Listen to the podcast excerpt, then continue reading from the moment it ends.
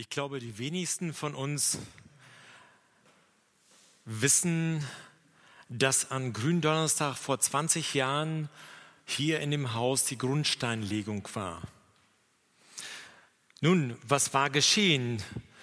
Es war ein sehr kalter Frühlingstag und wir kamen hier zusammen als Gemeinde.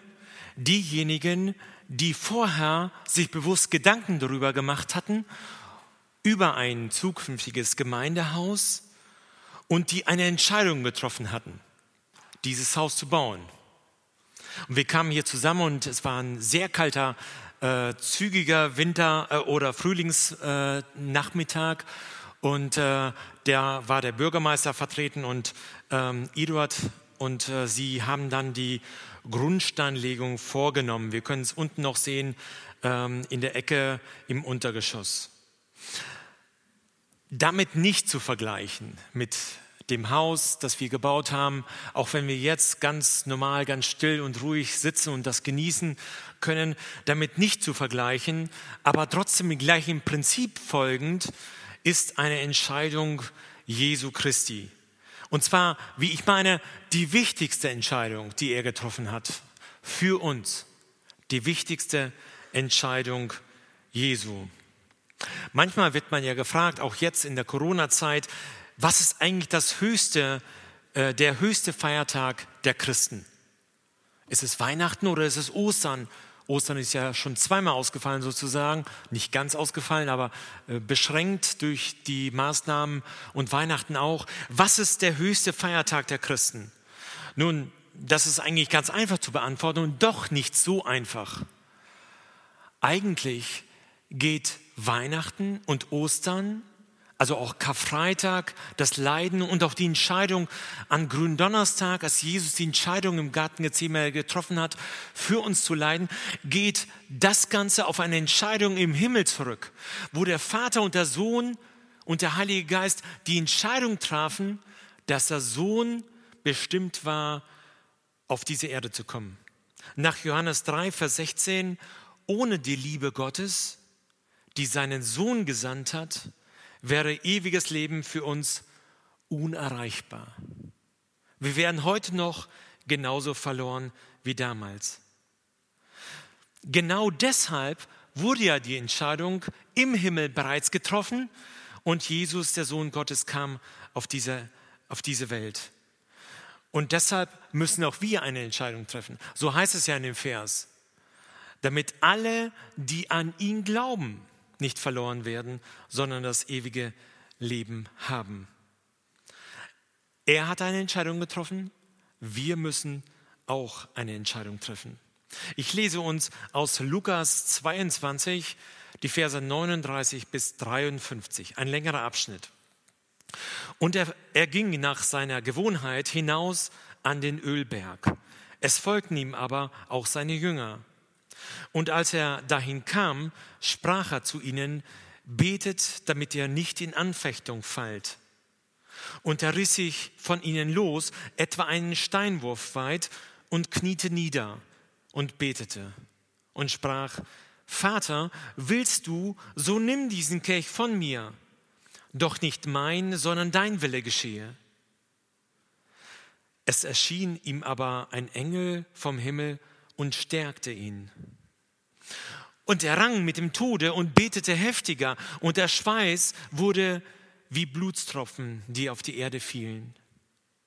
Und er stand auf von dem Gebet und kam zu seinen Jüngern und fand sie schlafend vor Traurigkeit und sprach zu ihnen, was schlaft ihr?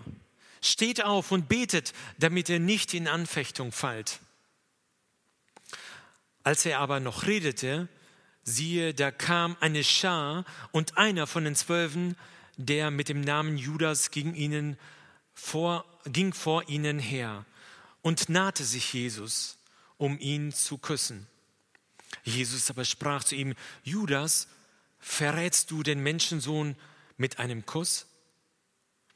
Als aber die um ihn waren, sahen, was geschehen würde, sprachen sie, Herr, sollen wir mit dem Schwert dreinschlagen? Und einer von ihnen schlug nach dem Knecht des hohen Priesters und hieb ihm ein, sein rechtes Ohr ab. Da sprach Jesus, lasst ab, nicht weiter. Und er rührte sein Ohr an und heilte ihn. Jesus aber sprach zu den hohen Priestern und Hauptleuten des Tempels und den Ältesten, die zu ihm hergekommen waren, ihr seid wie gegen einen Räuber mit Schwertern und Stangen ausgezogen. Ich bin täglich bei euch im Tempel gewesen und ihr habt nicht Hand an mich gelegt. Aber dies ist eure Stunde und die Macht der Finsternis. Wir wollen uns kurz darüber Gedanken machen, die wichtigste Entscheidung Jesu. Der Punkt 1, sie geschah allwissend, wohlwissend. Das heißt in Johannes 18, Vers 4, da nun Jesus alles wusste, was ihm begegnen sollte, ging er hinaus und sprach zu ihnen, wen sucht ihr? Wohlwissend. Diese Entscheidung Jesu war wohlwissend. Sie war wohlwissend über den Verrat des Judas Iskariot. In Matthäus 26, 21, da heißt es, und als sie aßen, sprach er, er, Jesus, wahrlich, ich sage euch, einer unter euch wird mich verraten. Er kannte ihn, er kannte seinen Namen, er wusste, wer es war. Die Jünger fragten sich, wer es denn war. Jesus war es aber bekannt. Wohlwissend geschah diese Entscheidung, obwohl Jesus wusste, dass Iskariot, dass Judas Iskariot ihn verraten würde. Jesus tat das wohl voller Trauer oder sagte das voller Trauer. Was war da eigentlich schiefgelaufen, falsch gelaufen? Er war doch einer der Zwölfe. Und jetzt verrät er seinen Meister mit einem Kuss.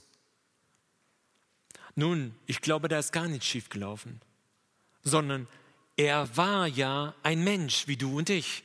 Und er hatte seine freie Entscheidung und die hat er getroffen gegen den Messias. Da sehe ich den Petrus. Auch ihn sah er, der Herr, seine Verleugnung. Jesus sprach zu ihm, in dieser Nacht, ehe der Hahn kräht, wirst du mich dreimal verleugnen. Nun, Petrus war alles andere als ein Feigling.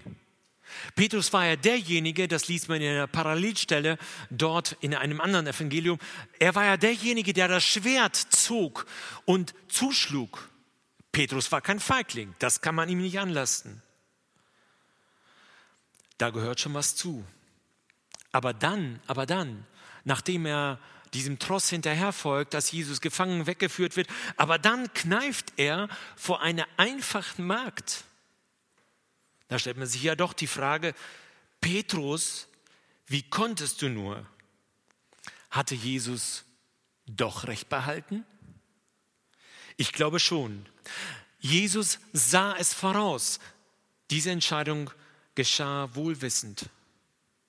Diese Entscheidung geschah auch wohlwissend des Leidens und Sterbens am nächsten Tag. Es heißt, Matthäus 26, 31, ich werde den Hirten schlagen und die Schafe der Herde werden sich zerstreuen. Und das sagte Jesus beim Abendmahl. Dort, als er so gerade so, so ein großes Verlangen danach hatte, mit seinen Jüngern zusammen zu sein, ein letztes Mal Abendmahl zu feiern, und zwar bevor er leidet, so heißt es ja auch, dass er sich darauf gefreut hat. Wenn wir immer wüssten, wann irgendwann der letzte Moment ist, wenn wir eines, einen geliebten Menschen verlieren würden, wir würden sicherlich ganz anders handeln, ganz anders agieren. Nun, die Jünger wussten es nicht. Jesus hatte ihnen das oft gesagt, aber sie waren scheinbar taub und haben es nicht verstanden. Die Jünger wussten es nicht, aber Jesus, wohlwissend in dieser Entscheidung, er wusste es, dass es das letzte Mal sein würde. Diese Entscheidung Jesu, sie geschah wohlwissend auch bezüglich des Versagens der anderen Jünger. Nun, zuerst hatten die Jünger Zoff miteinander, wer der Premierminister im neuen Reich äh, Gottes sein würde. Wer hätte da das Sagen? Wer dürfte zu Rechten Jesu sitzen? Und dann schliefen sie alle ein. Wir sehen dort einen Baum im Garten Gethsemane. Vielleicht war es einer oder so ähnlich, der einen Baum wie dieser abgebildete.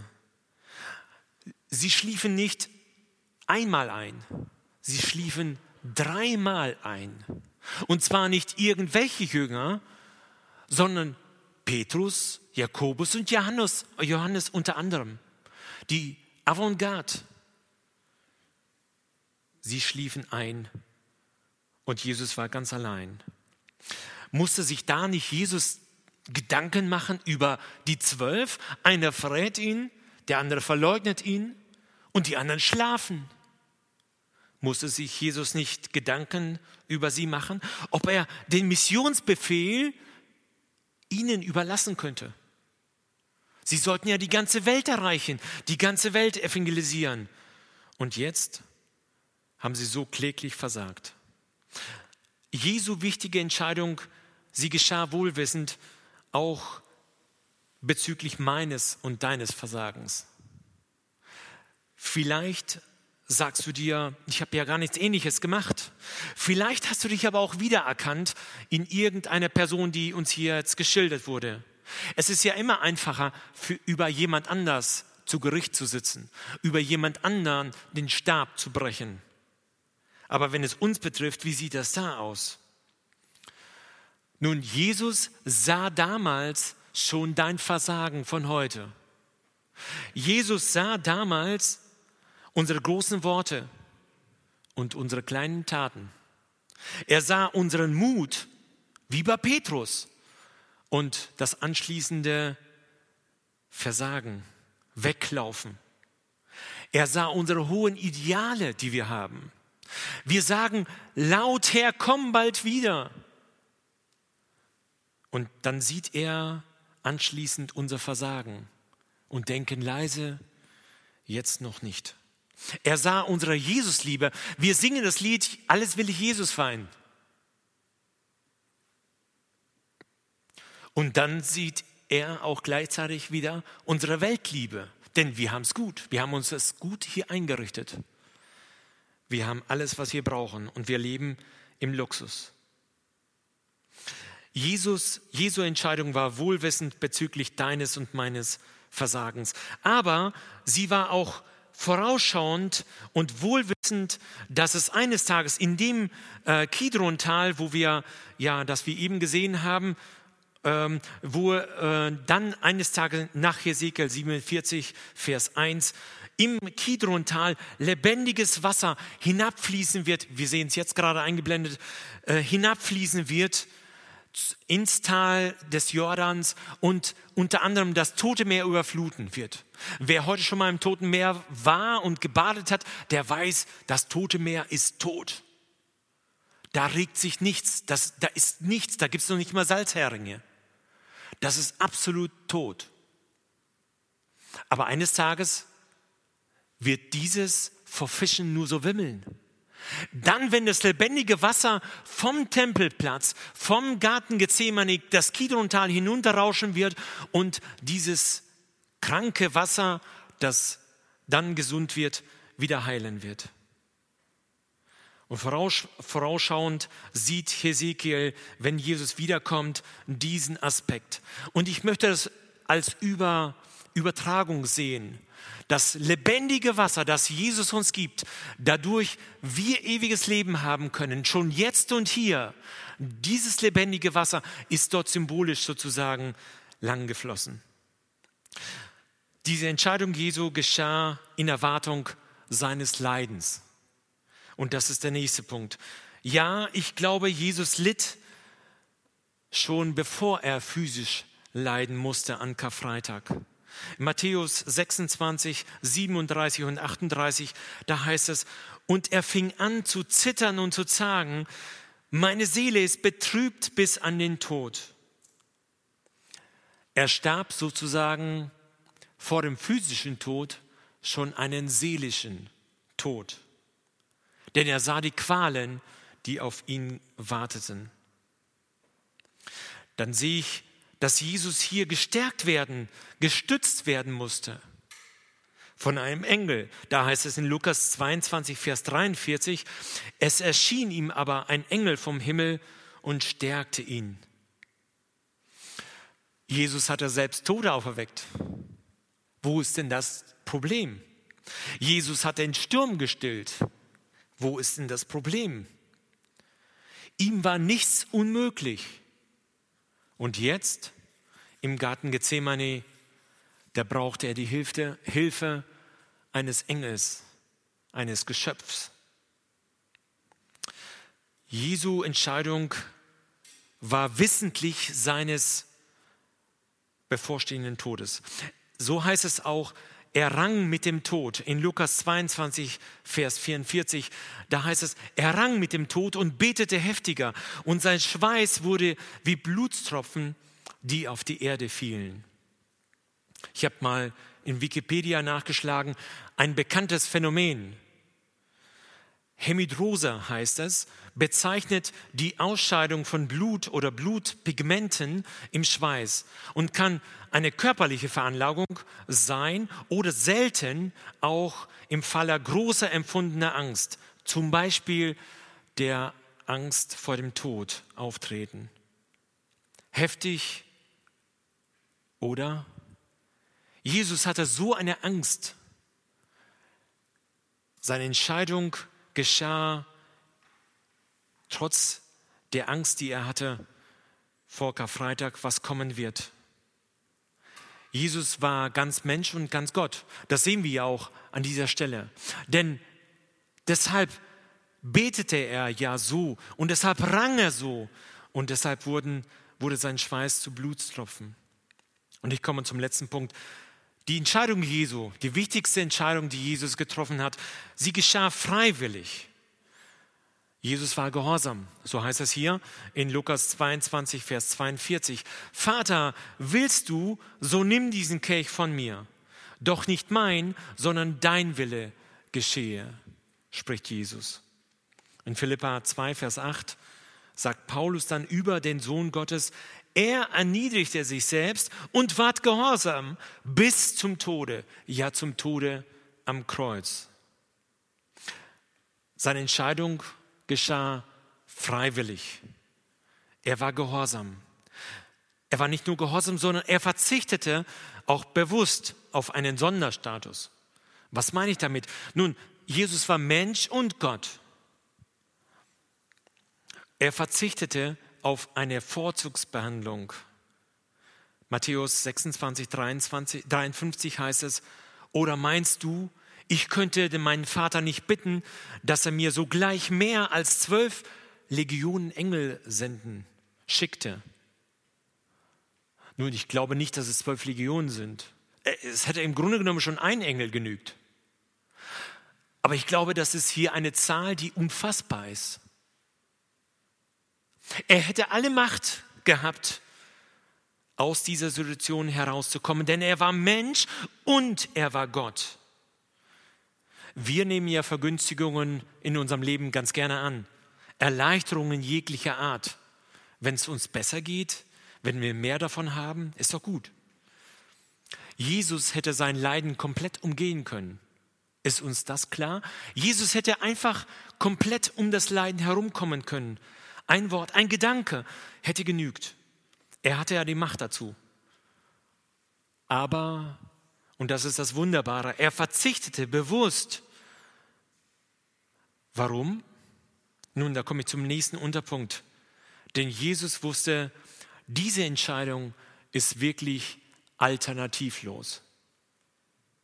Politiker sagen oft, wenn sie nicht mehr weiter können, sagen sie oft, diese Entscheidung ist alternativlos. Mit anderen Worten, das ist nun mal so, schlucken und weitergehen. Meistens ist es mit sehr vielen Alternativen behaftet. Aber Jesu Tod war wirklich alternativlos. Er und sonst keiner.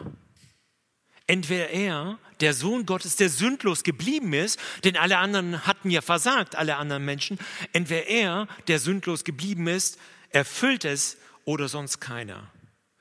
Matthäus 26, 54, da heißt es, wie würde aber dann die Schrift erfüllt werden, dass es so geschehen muss. Und ich glaube, ich glaube, man könnte sogar sagen, dass das der zentrale Schlüsselvers der Passion Jesu Christi ist. Wie würde aber dann die Schrift erfüllt werden, dass es so geschehen muss? Es war absolut alternativlos, was Jesus tat. War er nicht deshalb zu Weihnachten geboren?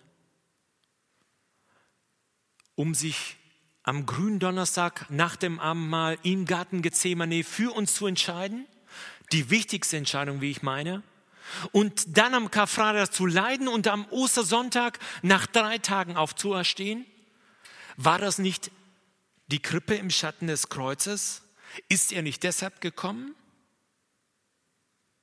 Jesus sagt ja auch, soll ich den Kelch nicht trinken, den mir mein Vater gegeben hat? Die Entscheidung geschah freiwillig. Jesus ging nicht den Weg des geringsten Widerstandes. In der Elektrotechnik weiß man, dass der Strom immer dann den Weg sucht, wo er den kleinsten Widerstand findet. Also den Weg des geringsten Widerstandes ist der Stromlaufplan. Jesus ist aber anders. Er geht nicht den Weg des geringsten Widerstandes, sondern er plant das Leiden vollkommen mit ein. Hier heißt es nämlich, der Weg, den er einschlägt, sagt Johannes in Kapitel 18, Vers 1, da Jesus das geredet hatte, ging er hinaus mit seinen Jüngern über den Bach Kidron. Da war ein Garten, in, dem in den gingen Jesus und seine Jünger. Also mit anderen Worten, er war dabei, in den Garten sich abzusetzen. Er war dabei, es gab noch eine Lösung, es gab noch eine Möglichkeit, um das Leiden Jesu herumzukommen. Aber dann wäre es nicht der Weg,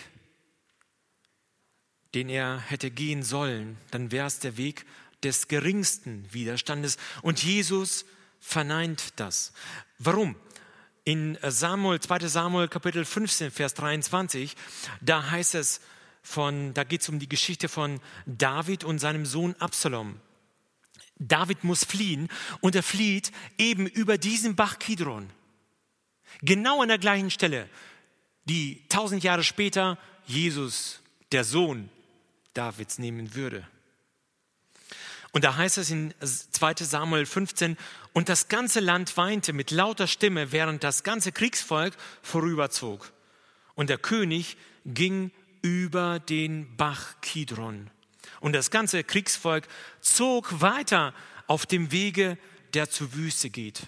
Was ist denn das für ein Weg, der zur Wüste geht? Das ist der Weg, wenn man oben auf dem Ölberg ist, das ist nur noch ein Katzensprung, dann ist man in der Wüste Juda.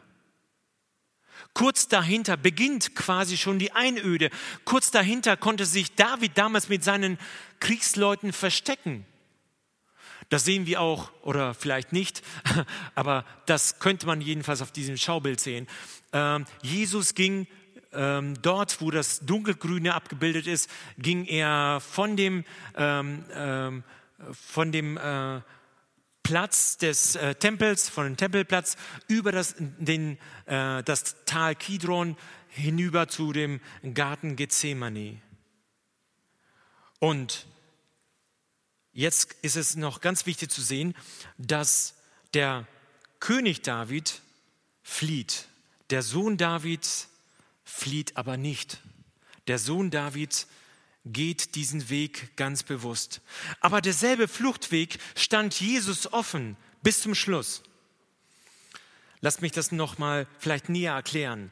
Es wurden Reste von einem Stufenweg gefunden, der unten aus, der, aus dem Tal der Skidron ähm, äh, von der Stephanuskirche hinaufführt zur Maria Magdalenenkirche, zu der russisch-orthodoxen Kirche Basilika, die mit den goldenen Zwiebeltürmen.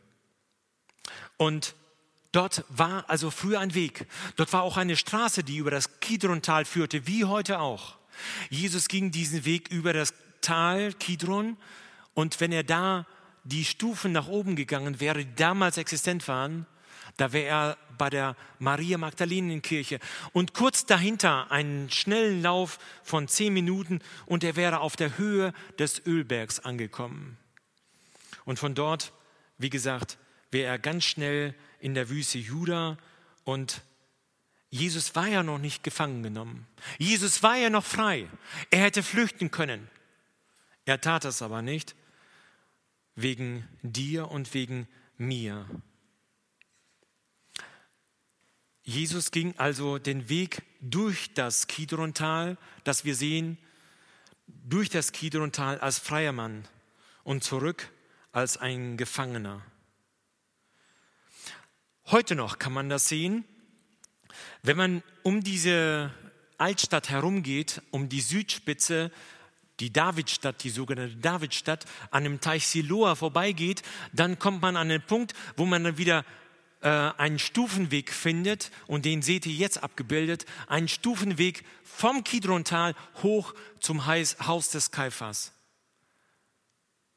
Dort wurde Jesus verhört, dort bekam er den Prozess und später dann auch die Todesstrafe. Jesus hätte frei sein können, aber er ging den Weg als Gefangener auf eben diesem Weg war interessant, als, ich, äh, als wir in Israel waren, irgendwann einer der ersten Male, da äh, fragte ich den Guide, wo kann man denn sicher sein, wirklich sicher sein, dass Jesus hier gegangen ist?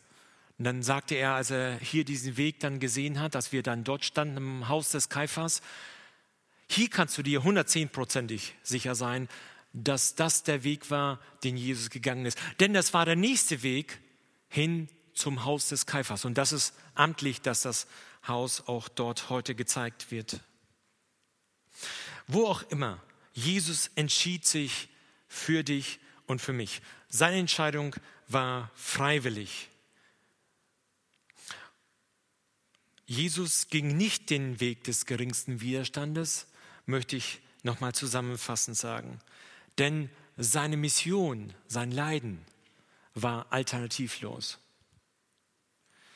Wie würde sonst die Schrift erfüllt werden? So heißt es ja in dem Vers, den wir gelesen haben. Ich fasse zusammen, die wichtigste Entscheidung Jesu. Sie geschah erstens wohlwissend, sie geschah zweitens in Erwartung des Leidens und sie geschah drittens freiwillig für dich und für mich. Amen.